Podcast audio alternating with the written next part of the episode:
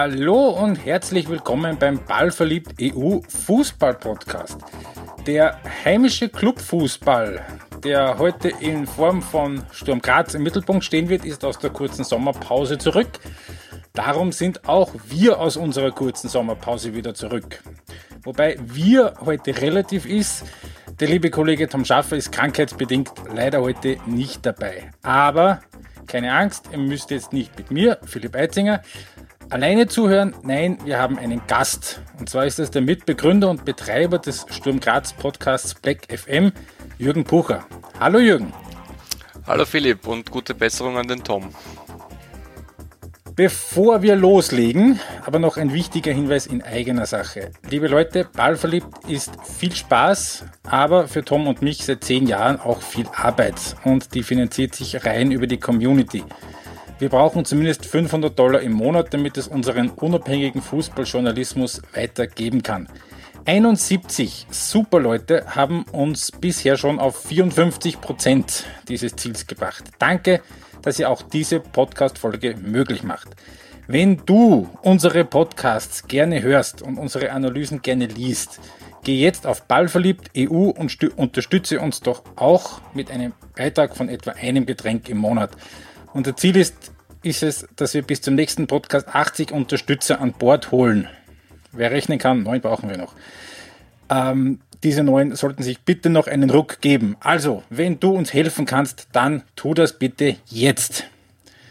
Dankeschön schon mal im Voraus. Und ein Dankeschön an drei der Saisonkartenbesitzer, die uns mit 8 Dollar oder mehr im Monat bereits unterstützen. Diesmal hat der Zufallsgenerator diese drei Namen ausgespuckt, und zwar den Markus Zimmermann, den Thomas May und den Richard Turkovic. Danke, danke, danke. So, und damit gehen wir jetzt ins Thema. Das Thema ist der SK Sturm Graz. Äh, die abgelaufene Saison war ziemlich gut. Man hat, auch wenn man am Ende weit weg war von Salzburg, vom Meistertitel, ist man doch Zweiter geworden. Lieber Jürgen, woran lag der Erfolg? Wir sind vor allem Cupsieger geworden, hast du vergessen zu sagen, oder? Ja, eben. Woran der Erfolg lag, dass die Konstellation dieser Mannschaft in der letzten Saison äh, für Sturm Graz Verhältnisse eine außergewöhnliche war, vor allem wenn man dazu nimmt, dass die Mannschaft zu sehr großen Teilen ohne große Transferausgaben äh, zusammengestellt wurde und die zuerst mit Foda und dann auch nach einem kurzen Hänger mit Vogel tatsächlich die ganze Saison konstant funktioniert hat, was bei Sturm nicht die Regel ist, sondern eher die Ausnahme.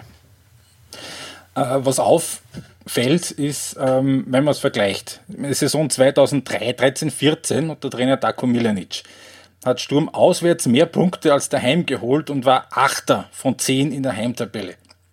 2017 und 2018 war Sturm jeweils das zweitbeste Heimteam der Liga hinter Salzburg. Äh, was sind da dafür die Gründe?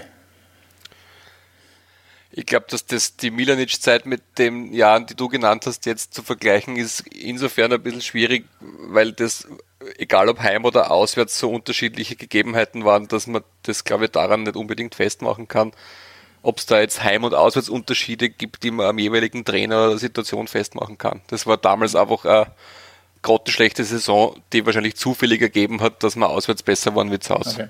Ganz ehrlich. Ähm das Sturm ist jetzt Vizemeister geworden. Äh, trotzdem ist der Zuschauerschnitt gegenüber dem Vorjahr 2017 sogar minimal gesunken. Äh, warum ist es so? Beziehungsweise wie realistisch ist es, ähm, die Rekordmarke aus der Premierensaison im äh, Stadion mit 14.000, dass man die jemals wieder erreicht? Ja, das ist schon absurd, oder? Weil äh, nicht einmal in der Saison 2011, wo wir Meister geworden sind, ist das irgendwie auch nur annähernd geknackt worden äh, die Auftaktsaison im, im Liebenauer Stadion. Äh, ich habe zufälligerweise heute den Christian Jauch interviewt und habe mit ihm relativ lange über dieses Thema geredet. Und er behauptet halt, oder er sieht das so, dass das ein Ligatrend ist, dem man nur gemeinsam entgegenwirken kann, weil einzelne Vereine, die mobilisieren wie Rapid oder Sturm, das nicht alleine aufrechthalten können und die zu vielen nicht attraktiven Bedingungen der Liga diesen Schnitt einfach insgesamt nach unten ziehen da ist vielleicht schon was Wahres dran, dass das insgesamt einfach nicht mehr so die Mobilisierungskraft hat, wenn du gegen St. Pölten, WRC, äh, Mattersburg und so weiter in einer Reihe spielst. Andererseits ist es, ist es eins der Mysterien, auch wenn man zum Beispiel das Cup-Finale nimmt, wo dann plötzlich 25.000 Leute über die Park fahren und das in Kauf nehmen, was natürlich viel widriger ist, als einmal nach Liebenau zu gehen, wenn man in Graz wohnt. Offenbar braucht man das besondere Moment, um Leute hinterm Ofen hervorzulocken heutzutage. Eine andere Erklärung habe ich auch nicht dafür. Ja. Na, ich glaube nämlich, na, Entschuldigung, ja, nur eine Ergänzung, ja, dass die, dass die, äh, die organisierten Fans und die Fans hinterm Tor und die, die sogenannte Kurve äh, durchaus sehr stabil und sehr treu ist, dass das eher an den Längsseiten variiert, um diesen Schnitt rauf oder runter zu kriegen, weil die Base ist da. Die Mobilisierung in der Breite ist offenbar das Problem. Hm. Also, wenn man sich die Zuschauerzahlen so ansieht, so in den letzten zehn Jahren mit ein paar Ausreißern ähm, pendelt es immer so zwischen 10.000 und 11.000, kann man grob sagen. Das war jetzt auch ja. in den letzten Jahren so. Also voriges Jahr waren es 10.300. In der von dir angesprochenen Meistersaison 2011 waren es 12.000. Also das ist un ungefähr so in diesem Bereich. Ne? Kann, man, kann man schon so sagen. Ähm, und jetzt ist Sturm 2011 das letzte Mal Meister geworden. Ähm, Insgesamt war das der dritte Meistertitel im Verein. Ähm, ist es für Sturm möglich, einmal, sagen wir, einmal im Jahrzehnt Meister zu werden? Oder ist das ein bisschen zu viel geträumt angesichts der Übermacht von Salzburg und angesichts der Tatsache, dass auch Rapid und Austria jetzt mit neuen Stadien auch äh, womöglich mehr, mehr Möglichkeiten haben? Weil das Stadion in Graz, es ist zwar erst 20 Jahre alt, aber auch das haben ja die, die Diskussionen der letzten Jahre gezeigt, dass das ähm, nicht der absolute Stand der, der Technik und beziehungsweise der Ausstattung ist. Also jetzt zwei Fragen. Zuerst das Stadion. Äh, natürlich ist das in Graz ein gewisser Nachteil, vor allem jetzt, wo die Austria Neues hat, der Lasker Neues kriegt und vor allem der wichtigste Punkt, diese Vereine alle das Stadion selbst betreiben. Das heißt auch, die Stadioneinnahmen äh, nicht von dem Betreiber im Fall Graz die Stadt Graz abliefern muss, sondern das selbst lukrieren kann und da selbst mit dem Stadion als Pächter ganz anders umzugehen, als das Sturm kann, die um jeden Cent und jede Erweiterung und jedes Ding betteln gehen müssen zur Politik, was lange Prozesse und ewig lange Verhandlungen zur Folge hat, wo natürlich die kontinuierliche Entwicklung schwieriger ist als woanders. Und Trotzdem glaube ich, dass das Stadion nicht das Thema ist, weil das Grazer Stadion mag nicht äh, die Stücke spielen, die, die neue, das neue Horststadion oder das, äh, das Weststadion hat. Trotzdem ist es ein Stadion, das äh, gut liegt, das mehr oder weniger, zwar wenn man nicht mit dem Auto hinfährt, okay erreichbar ist und das alles hat, was ein Fußballfan braucht. Man braucht sich nicht irgendwie die Augen auswischen und sagen, da kann ich nicht hingehen, da ist alles so schrecklich. Wenn ich Fußball schauen mag, kann ich dort hingehen und es ist ein lässiges Stadion. Das lasse ich ehrlich gesagt nicht gelten. Ja. Ich verstehe schon, dass also das möglicherweise ein, Google. Zum Beispiel. Also es ist vielleicht ein, ein Pull-Faktor für manche Leute oder für, für ein gewisses Klientel, wenn man mehr Entertainment, mehr Komfort und was weiß ich was hat. Aber wenn man Fußball schauen mag, ist das Liebenauer Stadion ausreichend. Das diskutieren wir eh immer wieder auf Black FM. Wir, wir finden nicht, dass das äh, der wesentliche Faktor ist für diesen Zuschauereinbruch oder diesen Rückgang. Hm. Zur Meistergeschichte. Ja. ja, wenn Red Bull normal spielt, wird immer Red Bull Meister, siehe die letzten Jahre. Da wird's Arabit und Austria nicht wirklich äh, irgendwas reißen können. Die Austria hat es das letzte Mal geschafft, ist auch schon wieder sieben Jahre, sechs Jahre her, sechs oder sieben, fünf? 2013. 2013 muss ich ja. kurz rechnen, fünf Jahre jetzt, ja. Genau, und Rapid war letztes Mal 2008, wir waren halt 2011. In diesen Zyklen wird es vielleicht für alle diese drei Vereine ab und zu möglich sein, wenn irgendwelche außergewöhnlichen Ereignisse aufeinandertreffen, dass man wieder mal Meister wird. Letzte Saison, wenn der Trainerwechsel nicht ist, wenn das kontinuierlich weitergeht, wäre es vielleicht nicht so ein Riesenabstand geworden und es wäre ein bisschen spannender. Dann passiert irgendwas. Also theoretisch möglich ist es, die Wahrscheinlichkeitsrechnung widerlegt es natürlich. Vor allem, wenn man sieht, wie Red Bull heuer jetzt ins erste Spiel gestartet ist, mit einer nicht mhm. so stark veränderten Mannschaft wie sonst, ja. habe ich den Eindruck, das könnte heuer noch bitterer werden als letztes Jahr. Mhm. Ein relativ souveränes 3 zu 1 gegen den Lask, wer es womöglich am Wochenende nicht mitbekommen haben sollte. Ja, es ist Sturm Cupsieger, ist Sturm Vizemeister und ist Sturm von Ende Juli, Anfang August 2018 nicht mehr vergleichbar mit Sturm von Ende Mai, Anfang Juni 2018. Es hat ein bisschen einen Ausverkauf gegeben. Also der Röcher ist zu Ingolstadt gegangen. Gut, äh, wenn die mit 1,25 äh, Millionen daherkommen, da ist halt wenig zu machen. Und äh, ja, der Philipp Zulechner ist auch immer wieder ähm, nicht fit gewesen. So, aber ein Scholzengeier, ein Ceko, ein Potzmann, ablösefrei zur direkten Konkurrenz. Ähm, Ala, für Ala hat man 600.000 bekommen von Rapid. Das ist jetzt, das ist jetzt auch keine Megasumme. Und äh, Edom Wonji kann man offenbar auch nicht dasselbe Geld äh, locker machen wie die Konkurrenz. Ist das jetzt einfach das Schicksal der, von Sturm oder ist das, ist, ist, sind auch Fehler gemacht worden, womöglich? Weil ähm, äh, der Günter Kreisel ist ja auch so ein bisschen als Architekt von diesem jüngsten Erfolg der letzten ein, zwei Jahre ähm, betitelt worden. Ist, sind da vielleicht auch Fehler passiert oder ist das halt so und kann man sich da nicht wirklich helfen?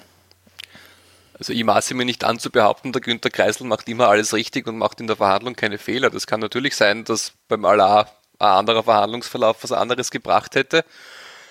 Wie alle Themen ist es aber ein vielschichtiges. Wenn du Röcher und Allah ansprichst und die Summen, die dafür bezahlt werden, das sind halt leider auch Verträge gewesen, wo eine Ausstiegsklausel drin ist, wo diese Spieler einfach um die Summe gehen können, wenn es jemand bezahlt. Da kannst du das Verein dann hm. Verhandlungsgeschick haben, wie du willst. Du kriegst einfach das und wenn der Spieler gehen will, dann geht er. Bei anderen Transfers ist es, also dass der Allah hat sich da hervor, her, hervorgetan, ne?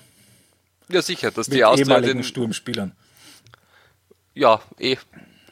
Fair enough, wenn sie das wollen. Ja. uh, und wenn die Spieler das auch wollen, was willst du machen? Ja. Es ist halt so, dass beim, beim Jago oder beim Edom Wonji die das Verständnis tatsächlich enden wollend ist, warum sie diese Wechsel machen und da müsste man dann die Rolle der, der Berater dahinter vielleicht auch mal thematisieren, mhm. aber das wäre dann eine eigene Sendung für sich. Beim Jago weiß man so unter der Hand, da gab es noch mal andere private Interessen, aus Graz wegzugehen. Der verdient angeblich nicht einmal wesentlich mehr bei der Austria, der wollte einfach weg aus der Provinz, wie es so schön heißt. Hm. Der Edom Wonji war angeblich Berater gesteuert, obwohl er gerade in Graz ein Kind gekriegt hat. Also es ist teilweise nicht nachvollziehbar, auch nicht Europacup zu spielen stattdessen. Hm. Das muss jeder selber wissen. Natürlich ist es für die Grazer Fans wahnsinnig enttäuschend, eh klar. Sowieso. Ähm, und das ist jetzt natürlich, was noch dranhängt, ist, dass, dass ähm, einer von denen, die jetzt noch da sind, bei dem womöglich äh, die Betonung auf dem Wort noch liegt. Ähm, der User Peter sagt, äh, glaubst du, dass der Peter Zuli zu Zuli? Schul? Wie Schul? sagt man den jetzt? Schul? Schul, Peter Schul sagt man zu dem. Schul, schulmäßig. Ähm, genau, da gibt es ein T-Shirt übrigens im ja, eben Black. FM Fanshop. Ja. Sehr gut. Äh, der ist jetzt auch Teamspieler, hat auch in den Länderspielen, die er jetzt gemacht hat, eine recht gute Figur gemacht.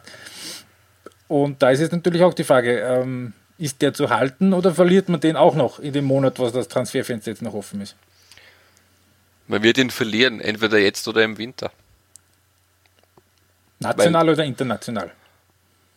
Den sicher nicht national, da traue ich mir jetzt äh, trotz der Ereignisse der letzten Wochen zu wetten, weil man so ungefähr weiß, was da Sturm für Interesse hat und vor allem weiß, was der Peter Schul für Interesse hat, der bis jetzt weder, also bis jetzt war es so, dass weder der Verein ein Angebot erhalten hat, das so hoch war, dass sie sagen, für das kannst du gehen. Andererseits aber auch angeblich so, dass der Peter Schul kein Angebot erhalten hat bis jetzt, wo er sagt, da gehe ich auch hin, weil er offenbar die Ansprüche ein bisschen höher hat als Ingolstadt oder dergleichen. Mhm. aber dass er über kurz oder lang gehen wird, ja. wird sie ja. nicht vermeiden lassen. Wird sie nicht vermeiden lassen. Ähm, aber er ist dann doch einer, wo er sagt, wenn das Paket nicht passt bei den Angeboten, da bleibe ich in Graz, weil da weiß ich, was ich habe. Was man so hört, ist das so, ja? Vorbildlich, wenn es so wäre. Ähm, auf der anderen Seite äh, der Transferliste äh, sind neu gekommen Lackner und Krozurek von der Admira sowie Pink von Mattersburg, Hosener von Union Berlin, dazu Avlonitis, der schon einmal ein halbes Jahr 2016, glaube ich, bei Sturm gewesen ist und Felipe Ferreira, ein Portugiese aus der portugiesischen Liga, der bei uns eher ein unbeschriebenes Blatt ist. Dazu sind ähm, quasi nominell einige aus der zweiten Mannschaft hochgezogen worden. Wie beurteilst du die Neuzugänge? Ja, auch nach den drei Pflichtspielen, die wir bis jetzt gehabt haben. Ja, das, das richtige Assessment ist natürlich schwierig nach, nach so wenig Spielen, aber der Avlonitis ist ein logischer Transfer, wenn du in der Innenverteidigung jemanden brauchst, wo du weißt, was du kriegst dann ist das ein logischer Transfer, weil der kann das spielen, was man bei Sturm braucht und ist jemand, der für die österreichische Liga, glaube ich, eher oberes Drittel ist. Die Geschichte im, im zentralen Mittelfeld, den Lackner, fand ich zum Beispiel einen sehr gescheiten Transfer, weil Sturm hat am Manko gehabt in Körpergröße, dass man damit kaschieren wollte, einen kopfballstarken Spieler für die Zentrale zu holen, der bei der Admira gut gespielt hat. Also gegen den Transfer habe ich jetzt einmal gar nichts. Bei Grozorek hat man Röcher ersetzt, 1 zu 1. Ist auch nachvollziehbar. Bei den Stürmern war natürlich ein Stürmer war sowieso klar, der andere war eine Ersatzhandlung für den Alar. Mhm. Ob die funktionieren, wird man sehen. Und Felipe Ferreira ist eine Ersatzhandlung für Marvin Potzmann. Links genau, aber ne? das ist der einzige, der sich schon eher nach zwei Spielen ein bisschen einen Startnachteil erwirtschaftet hat. Weil der war in Amsterdam und gegen Hartberg ziemlich mau unterwegs. Ähm, zu dem Hartberg-Spiel werden wir nachher noch ganz kurz kommen. Ähm, generell diese jetzt gerade begonnene Saison ähm, hat einmal das erste große wichtige Spiel, das war das 0 zu 2 in Amsterdam. Ähm, das war ähm, auch wenn es jetzt 0 zu 2 nicht so furchtbar schlimm klingt, aber mehr war auch nicht drin, würde ich sagen. Ähm, spannend ist übrigens, dass Amsterdam ein dass bei Amsterdam ein Quali-Spiel gegen Sturm ausverkauft ist mit über 50.000, obwohl die letzte Saison überhaupt nicht nach Wunsch verlaufen ist und Amsterdam auch nicht mal halb so groß ist wie Wien. Also sollte man auch mal ähm, erwähnen. Ähm, realistisch betrachtet, das ist vorbei, oder? Ja, wenn kein Wunder passiert, ist das vorbei, das stimmt. Hm. Meine, wir gehen dorthin und schauen uns das an, aber weil man dann hm. immer auf das Wunder natürlich hoffen muss, aber normalerweise hm vor allem, wenn wir ab Tor kriegen, ist es vorbei. Hm. Insofern schade, weil man ja, wenn man Ajax geschafft hätte, wäre die nächste Höhe zumindest nicht höher gewesen. Äh, standardglücklich wäre das gewesen. Würde ich sagen, ist relativ vergleichbar mit dem, was Ajax kann. Zumindest nicht viel besser. Äh, in der Europa League Qualifikation wird es dann weitergehen gegen den Sieger aus Dundalk, Verein aus Irland, und AEK Larnaca aus Zypern. Da hat es im ersten Spiel ein 0 zu 0 gegeben, da kann man also überhaupt noch gar nichts sagen. Äh, das sollte Wer hat es ausgespielt im ersten? Äh, Dundalk, wenn man jetzt nicht alles täuscht. Dundalk. Ja, das ist, das ist, äh, das könnte man schaffen wahrscheinlich. Hm. Aber es ist halt natürlich bitter, weil wenn man jetzt ja. Ajax Amsterdam übersprungen hätte, wäre man halt in der Europa League auch schon dabei gewesen. Das wäre halt schon, schon sehr fein gewesen für den Verein. Eben, weil wenn das überstanden würde, dann wartet in der Europa League Quali noch eine Runde. Und da ist Sturm eben nicht gesetzt. Und da ja, könnten dann schon genau. Kaliber kommen wie Sevilla. Auf der anderen Seite auch Maribor, wo ich sage zum Beispiel jetzt Maribor, das wäre machbar. Also das ist zumindest einigermaßen auf Augenhöhe. Ich weiß nicht, ähm, wer dort Trainer ist. Darko Milanic. Ja, genau. Ja, das hätte eine zusätzliche Pikanterie. Ich glaube nämlich, dass das überhaupt nicht einfach wäre. Nein, nein, aber nein, ja, es ist natürlich nicht. die, die, ja, die Ajax-Hürde. Aber, aber, aber, leichter als Sevilla. Ja, das stimmt, aber die, die Ajax-Hürde, wie du sagst, wäre essentiell. Hast du da einen Einblick, beziehungsweise weißt du das, hat man mit einem Europapokal Herbst, mit einer Gruppenphase, sei es jetzt Champions League oder realistischerweise eher Europa League, hat man da kalkuliert damit oder wäre das Angeb angeblich ein nicht? Also das ist nicht im, im normalen regulären Jahresbudget kalkuliert, wie mir heute berichtet wurde wäre vernünftig, muss man sagen. Schon, ja. Das ist ja in der Vergangenheit auch nicht immer so gewesen, dass bei Sturm Graz vernünftig und nachhaltig gewirtschaftet wurde. Aber das ist ein anderes Kapitel.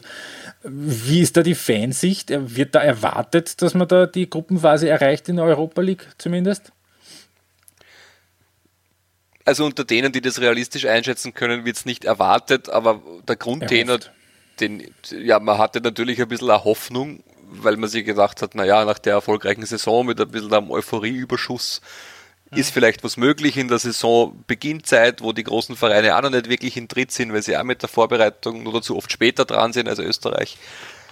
Das, also, dass Ajax so schlecht verläuft, hätte man nicht gedacht, dass wir so wenig Chance haben dort, war wirklich enttäuschend und wir haben, auch wenn es manche versuchen, irgendwie schöner darzustellen, das war eine chancenlose Partie. Und deswegen ist auch die Zuversicht fürs Rückspiel nicht sehr groß. Mhm. Erwartet hat man keine Gruppenphase, aber es wäre halt wieder mal hübsch, in Graz sowas zu haben. Mhm. Ähm, jetzt aus deiner per persönlichen Sicht, es war sehr defensiv in Amsterdam. Ähm, hast du das ein bisschen zu, zu weit hinten äh, stehend gesehen? Hättest du da ein bisschen die, äh, mehr, mehr Mut zur Offensive erwartet oder gewünscht oder hat das für dich schon so Sinn gemacht, dass man das so relativ defensiv auch mit diesem 5-4-1, dass man das so anlegt? Was sie wollten, war klar. Sie wollten über den ESE äh, das sogenannte schnelle Umschaltspiel betreiben. Nur wenn man halt nach zwei Passen immer endet mit dem Umschalten, dann ist das taktische Konzept halt hinüber. Dass es Absicht war, hat der Vogel ja in der PK danach bestätigt, dass sie genauso spielen wollten und nicht auf Ballbesitz und Offensivpressing. Offenbar war das die Idee, offenbar hat man sich nicht zugetraut, mit dem Gegner mitzuspielen, was ich bis zu einem gewissen Grad auch verstehen kann. Wenn man auswärts mit der Taktik ein gutes Ergebnis erreicht, dann hat man alles richtig gemacht. Jetzt heißt es, war feig. Das ist immer im Nachhinein ein bisschen fies, da mhm. zu sagen, das war gut, schlecht oder die richtige oder die falsche Entscheidung. Ich fand nicht, dass die Grundidee, wie er sie beschrieben hat, falsch war. Die Umsetzung äh, war halt schlecht. Wie siehst du generell den Heiko Vogel, ähm, beziehungsweise wie beurteilst du ihn ihn persönlich und ihn in seiner Arbeitsweise im Vergleich mit dem Franco Foda? Also die Arbeitsweise am Platz weiß ich gar nicht, ob es da jetzt so viele Unterschiede gibt, außer dass er grundsätzlich ein äh, zugänglicherer Mensch ist wahrscheinlich in der, in der Kommunikation. Was halt erfrischend war nach so vielen Jahren Franco Foda in Graz und dazwischen Notaku Milanic, der jetzt auch keinen keinen großen Esprit versprüht hat. Es ist einfach lustiger, einen Trainer zu haben wie den Heiko Vogel. Aber wenn er am Anfang recht grantig war, weil der Start halt ein bisschen schlecht war, aber es macht einfach ja, mehr Spaß, da jemanden zu haben, der eine gewisse Emotionalität auf eine andere Art und Weise als Grant äh, ausdrücken kann. Und mittlerweile, glaube ich, hat sich das ganze Werkel angefreundet, weil am Anfang gibt es immer so ein bisschen, es gab schon Kennenlernschwierigkeiten auch mit dem Stuff in Graz und mit ihm, weil er halt schon eine eigene Art hat. Aber mittlerweile hat sich das, glaube ich, so eingespielt, dass sie alle irgendwie recht freuen, dass er da ist, inklusive mir. Also passt das, Vogel und Sturm. Mir scheint schon, ja. So, jetzt hat es nach diesem Spiel in Amsterdam ein Spiel gegeben daheim gegen den Aufsteiger, gegen den TSV Hartberg. Das ist so mit Mühe und Not, mit Ach und Krach noch 3 zu 2 gewonnen worden. Das sind einmal drei Punkte. Ähm, wie beurteilst du persönlich dieses Match und beziehungsweise was erwartest du dir in der Liga jetzt national von dieser Saison von, von Sturm? Naja, Hartberg war, war nicht gut. Das war kein gutes Spiel, wo das Wichtigste ist, dass man es gewinnt, weil das im Endeffekt beim Auftakt einfach wichtig ist, dass man es gewinnt. Wir haben letzte Saison gegen St. Pölten 3-2 gewonnen im ersten Spiel. Das war eine ähnliche Partie, die auch nicht sehr super war. Macht natürlich mehr her, als zweimal zu verlieren am Anfang. Insgesamt erwartet sich, glaube ich, jeder bei Sturm oder offiziell und nicht offiziell Fan und äh, Verfolger, Beobachter des Vereins, dass man irgendwo unter den ersten vier landen wird. Alles andere wäre wahrscheinlich auch eine offizielle Enttäuschung. Hm. Also oberes Playoff, wie es jetzt heißt, natürlich. Das ist, glaube ich, das Minimalsziel, dass man da mal Playoff reinkommt. darf man nicht sagen. Habe ich lassen. Man? man darf nicht Playoff sagen. Das ist die Meisterrunde und die Qualifikationsrunde der Verzeihung, Kollege, okay, ich, ich möchte, Kollege ich möchte, Rosinho, Shoutout in diese Richtung, hat sich da sehr pikiert darüber auf Twitter. Aha. Schöne, schöne der, Grüße nach Wolfsberg an, an, dieser Stelle. Möchte der mit dem WRC auch in die Meisterrunde? Ich vermute mal. ja, aber jedenfalls, wir aus. wollen dorthin. Ich glaube, ja. das ist auch die Direktive, die natürlich im Verein auch niemand bestreiten würde. Und dass man dann am Ende im Europacup landet, also wenn nicht, würde in Graz, glaube ich, ein bisschen Unruhe entstehen, sagen wir so. Oder wenn sie das abzeichnen würde. Mhm. Hm. Ähm, Oder wenn man in dieses fürchterliche, darf man dann Playoff sagen gegen den unteren Gewinner da aus der Abst dann Abstiegsrunde? Man, dann darf man, glaube ich, Playoff sagen, weil das ist dann wirklich ein Playoff. Weil dann der vierte, Schrägstrich fünfte, je nachdem wer Cupsieger wird, gegen den Sieger dieser unteren Runde, dieser also Qualifikationsrunde, unteres Playoff, dann um den ähm, Europacup-Platz spielt. Also das ist noch relativ weit weg. Davon reden wir dann Ende Mai, Anfang Juni 2019, würde ich sagen. Wenn es dann soweit ist. Ja, ähm, Konkurrenten werden die üblichen Verdächtigen sein. Ne? Äh, die, die Austria und Rapid und äh, der LASK macht offenbar auch keinen so schlechten Eindruck bis jetzt. Aber das wird sich alles noch geben und zeigen. Wie stehst du überhaupt zum neuen äh, Liga-Modus mit den zwölf Vereinen und der Teilung dann im Frühjahr? Also ich habe jetzt prinzipiell gegen den Modus nichts. Ich glaube nur, dass sie alle ein bisschen zu viel davon erwarten. Dass sie jetzt glauben, dass das der Weisheit letzter Schluss ist, um die Liga wieder spannender und mit mehr Zuschauer auszustatten, glaube ich, ist ein Irrglaube. Den Modus finde ich ganz erfrischend, einmal nach Ewigkeiten und immer viermal gegen den gleichen spielen. Finde ich es einmal ganz nett, dass das ein bisschen anders läuft. Mhm. Ja. Aber glaubst du, ähm, glaubst du, dass die Liga, glaubst du, dass die Liga davon profitieren wird, von dieser ganzen Zuschauerthematik, nur aufgrund dieses Modus? Ähm, ich glaube, dass es für die sportliche Entwicklung der Liga völlig wurscht ist, ob der Zuschauerschnitt 5.000 oder 10.000 ist. Ich glaube, dass es im Frühjahr, äh, vor allem in dieser Meisterrunde, nicht schlecht ist, dass man wirklich die sechs no nominell und nach sportlicher Leistung besten Vereine des, äh, des Landes so quasi dann nochmal zehn Runden permanent gegeneinander spielen lässt. Ich glaube, dass, da, äh, dass das nicht unattraktiv ist, äh, als wenn man, ähm, wie du sagst, vier, vier, viermal im Jahr und wenn man Pech hat, den Cup nur mit zusammenkommt, fünfmal im Jahr dasselbe, dasselbe Match hat. Äh, ich glaube, dass es eine Verbesserung ist gegenüber der Zehnerliga mit, äh, der, mit den vier Durchgängen. Ähm, ich glaube, dass es gut ist für das Produkt Bundesliga, dass in alle zehn Bundesländer jetzt vertreten sind. Mhm. Mit dem Aufstieg eben von Wacker Innsbruck auch. Ähm, aber ich glaube trotzdem, dass also Spiele wie, ich möchte jetzt niemanden zu nahe treten, Spiele wie St. Pölten gegen Mattersburg jetzt nicht attraktiver sind, als sie das vor einem halben Jahr waren. Genau, das ich. Du, brauchst, du bräuchtest im Endeffekt auch ein Wiedererstarken von dem einen oder anderen Untoten, der momentan noch von den Traditionsvereinen herumkrebst. Es, es gäbe natürlich auch Ligakonstellationen, wo mehr als fünf, sechs tatsächlich attraktive Vereine dabei wären. Aber die sind halt alle krank oder gestorben. Ähm, als Grazer bleibt die Frage nicht aus, wenn du die Thematik schon ansprichst. Wünschst du dir ein Comeback des GRK? Einfach um der Attraktivität des Fußballs womöglich in Graz willen? Oder, oder sagst die Roten dürfen rück noch gerne ein bisschen in der Regionalliga bleiben? GRK ist mir wurscht, ich spiele sowieso lieber gegen Rapid. Beste Antwort. Ähm, eine Userfrage haben wir noch bekommen, eben zum Spiel äh, gegen Hartberg jetzt am Wochenende, vom Andreas Lindinger, ähm, der die Frage stellt, der Lovric als Sechser ist gegen einen so relativ schwachen Gegner wie Hartberg äh, relativ weit hinten gestanden, womit der Schul als einziger Offensivgestalt im zentralen Mittelfeld eher ein bisschen auf verlorenen Posten gestanden ist. War das schlecht umgesetzt oder glaubst du, war das so gewollt? Ich, ich glaube, dass sie was anderes erwartet haben, was Hartberg macht. Ich glaube, dass die erwartet haben, dass äh, Hartberg mehr presst und sie ausgemacht haben, dass diese übliche Abkipperei von einem Sechser zum Spielaufbau irgendwie geplant war. Das ist aber dann nicht passiert. Und dann hat es irgendwie komisch ausgeschaut, als wird der Lovric dauernd hinten warten und irgendwie den Platz vorn hergeben. Und ich glaube aber, dass sie eigentlich Hartberg anders erwartet haben. Ich glaube, dass es deswegen war. Also sprich, sie haben Hartberg erwartet, wie Hartberg in der Aufstiegssaison unter Christian Ilzer gespielt hat und nicht so, wie sie womöglich jetzt in der Bundesliga unter Markus Schopp spielen. Wahrscheinlich, ja. Aber dann haben sie irgendwie nicht nachgedacht, dass der Schopp das nie gemacht hat, so wie der Ilzer. ja. Ähm, und ähm, äh, Auftritte der Außenverteidiger ist noch die Frage gekommen, auch vom Andreas Lindinger und ähm, witzigerweise auch von blackfm.at. Wie siehst du die Außenverteidiger? Das ist natürlich eine kleine Boshaftigkeit von den anderen Black FM Menschen, glaube ich. Naja, wir, wir haben ja das natürlich auch schon diskutiert, deswegen ja. kam ja diese Frage.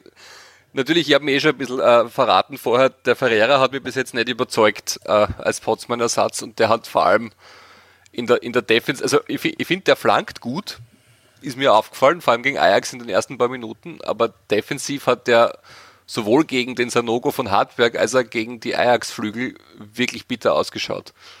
Fabian Koch kennt man eh, das wird so sein wie letztes Jahr und da mache ich mir auch keine Sorgen, aber den Ferreira finde ich schwierig. Mal sehen, ob der Obermeier das eventuell besser machen kann.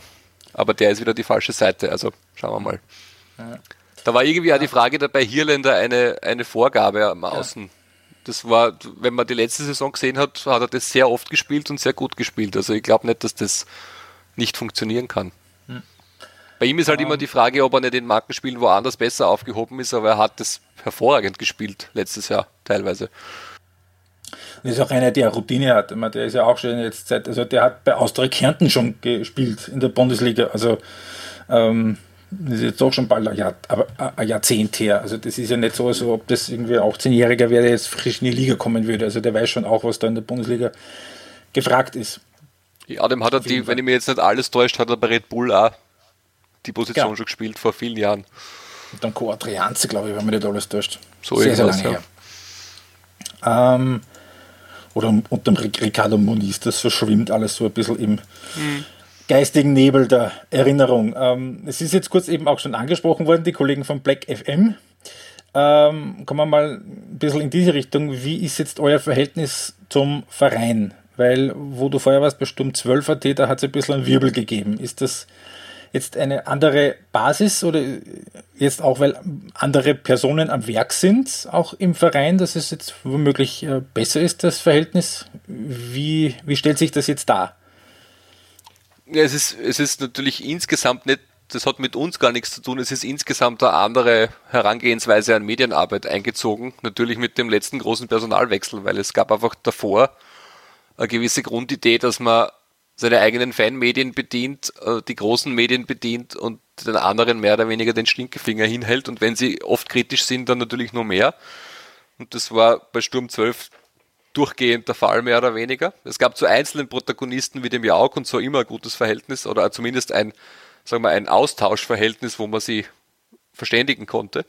Sonst wurde da aber ziemlich der Rollladen runtergelassen und seit Günter Kreisel und Thomas Teppich die Geschäftsführung haben, die sie proaktiv entschieden haben, nach außen zu gehen und darzustellen und transparent zu sein, profitieren natürlich auch wir davon, weil die Leute zu uns kommen und mit uns reden, was vorher einfach nicht der Fall war.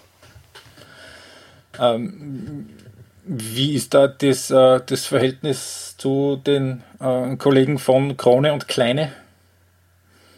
Unseres? Also das, ja, weil das ist ja, äh, das sind ja die großen Medien, die du angesprochen hast. Also brauchen wir ja kein Geheimnis draus machen. Wie ist da euer, euer Verhältnis äh, zu den Kollegen?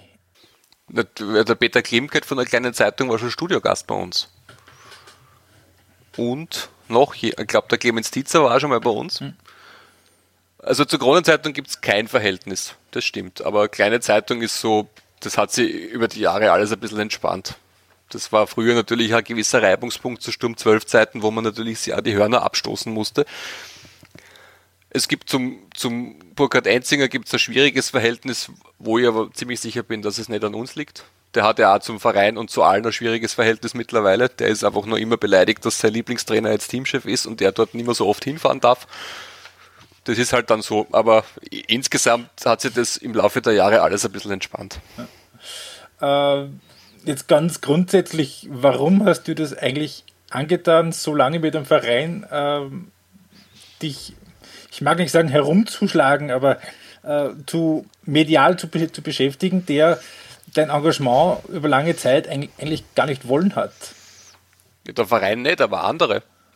Das war ja der Antrieb. Es war in der in der Grazer Fanszene zu Sturm, also das war ja erstens nicht ich, allein, ich allein, das waren ja sehr viele Leute, die Sturm 12 gemacht haben. Ich war, ich war halt nur der lauteste vielleicht manchmal. Aber jedenfalls war die, die, das Feedback für Sturm 12 von Beginn an sehr gut und das war der Antrieb, das zu machen, weil es eben, weil das, das Vakuum gab, die Leute, die mehr wissen wollten als kleine Zeitung Sport und Krone Sport, in den Wiener Portalen wie Laola und so war außer bei manchen Leuten, die ein persönliches Verhältnis zum Verein haben, wenig zu lesen drüber. Das heißt, vor allem wenn man in Wien war, so wie ich, musste man irgendwie, man musste ja fast was machen, um Sturm mitzukriegen, außerhalb der üblichen Kanäle. Das war, das war, das war die Gründungsgenese und der Antrieb war dann, dass es so gut ankam. Ganz einfach. Hm. Gut, Jürgen Bucher, dann sage ich ganz, ganz, ganz herzlichen Dank, dass du dich bereit erklärt hast, ähm, mit uns diesen Podcast aufzunehmen, diese, äh, diesen Fragen dich zu stellen. Sehr, sehr gerne. Und ich wünsche dir und auch den Fans von Sturm und äh, weit den, ganz generell den Fans des österreichischen Fußballs, auch des Clubfußballs, ähm, dass Sturm noch sehr lange so erfolgreich bleibt, wie es jetzt in den letzten ein, zwei Jahren der Fall war. Und ähm, ein besonderer Dank eben auch deswegen, weil äh, wer uns öfter hört, der weiß, wir beschäftigen uns oft nicht so viel mit der österreichischen Liga. Und darum ist es umso cooler, dass wir einen wirklichen, echten Experten von innen äh, heute da haben durften. Ähm, wenn ihr, liebe Hörer, zu eurem Lieblingsverein auch jemanden kennt, wie den Jürgen, den wir hierher einladen können und äh, die Expertise über die österreichische Liga vertiefen könnten und über die Lage bei diesem Verein zu sprechen, bitte her mit Vorschlägen. Äh, es hat uns sehr, sehr großen Spaß gemacht. Also mir. Ich hoffe dem Tom auch, wenn er es dann hört. Ähm, und ihr erreicht uns auf ballverlobt.eu im Blog, über Twitter und auch über Facebook auf den bekannten Kanälen. Äh, danke an dieser Stelle nochmal an unsere Unterstützer. Macht auch mit und unterstützt uns mit einem Getränk im Monat, damit es Ballverliebt weitergeben kann. Erzählt einem fußballbegeisterten Freund, der Ballverliebt vielleicht noch nicht kennt, von uns. Abonniert diesen Podcast auf Apple Podcast, Stitcher und eigentlich fast überall sonst, wo es die besten Podcasts gibt. Äh, die nächste Ausgabe gibt es demnächst, sobald der Tom wieder gesund ist, hoffentlicherweise. Damit sage ich Danke an unsere Hörer fürs Zuhören. Danke an den Jürgen, dass er bei uns war. Bitte gern. Und sag Baba, bis zum nächsten Mal. Wiedersehen.